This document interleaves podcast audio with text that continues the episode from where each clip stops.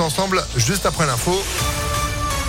Et c'est avec Sandrine Ollier, bonjour. Bonjour Phil, bonjour à tous. À la une, près de trois heures pour convaincre. Emmanuel Macron et Marine Le Pen se sont affrontés hier soir pour le traditionnel débat de l'entre-deux tours. Un débat engagé, quelques pics mais sans excès. Euh, chacun a déroulé sa vision pour la France, pouvoir, d'achat, politique internationale, Europe, mais aussi santé, éducation, sécurité. Une passe d'armes appréciée par les soutiens de la candidate RN. Et Mayel a suivi le débat avec eux et leur a tendu le micro. D'un côté, nous avons euh, Emmanuel Macron qui est arrogant dans sa posture, dans ses mots, et de l'autre côté, Marine Le Pen qui essaye de faire remonter les problématiques du peuple. Que je défends parce que je suis une patriote et que je l'ai démontré toute ma vie. La France et les Français, toujours, en toutes circonstances. Franchement, je trouve qu'elle a super bien défendu son programme. Ce projet est viable, il est même, je le crois, vital. C'est celui en tout cas que je porte pour les Français, pour tous les Français. Elle mérite euh, un maximum de votes. Vive Marine et vive la France Ouais, le second tour, c'est dans trois jours. Maintenant, dernière ligne droite pour les candidats, sachant que la campagne officielle se termine demain à minuit.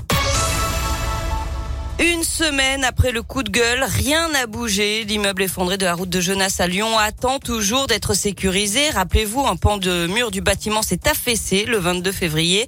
Deux femmes, dont une enceinte, avaient été légèrement blessées.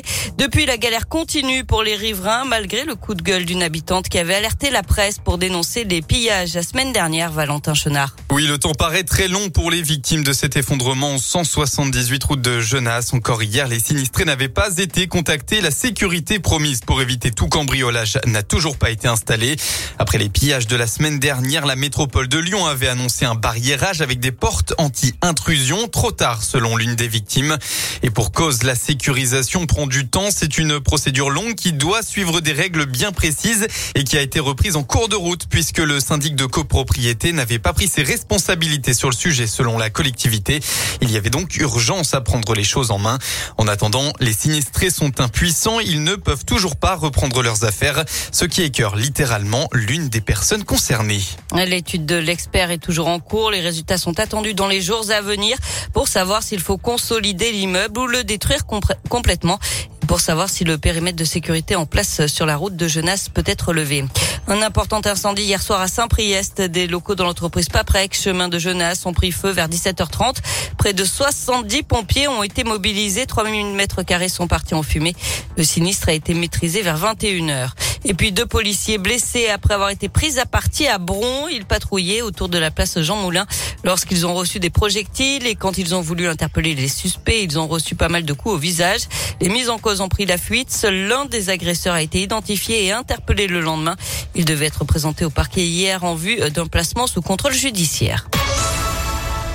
Du sport avec euh, du foot et la défaite de l'OL hier soir à Brest, 2 buts à 1. Lyon qui reste du coup à la huitième place du classement à 7 points de Monaco, Strasbourg et Rennes qui occupent les cinquièmes à troisième place, synonyme de Coupe d'Europe la saison prochaine. Prochain match samedi à Dessine face à Montpellier. Enfin un anniversaire aujourd'hui, celui de la reine Elisabeth II. Elle fête aujourd'hui ses 96 ans. Des tirs de canon depuis la Tour de Londres et Hyde Park marqueront l'événement et une fanfare militaire jouera joyeux anniversaire pour l'occasion. Mais la reine fêtera son anniversaire de manière, privée. Ouais, 96 ans, c'est fort, hein Ah bah oui, Ah, parce que 70 franchement- ans de règne. Mais c'est ça, c'est ça, un jubilé qui se prépare. C'est quand même dingue. T'imagines tout ce qu'elle a connu? Ah bah oui, beaucoup de choses. Bah c'est clair. Merci Sandrine, du Ripollin et tout. Bon, vous êtes de retour à 8h À tout à l'heure. Allez, 7h34. Météolion.net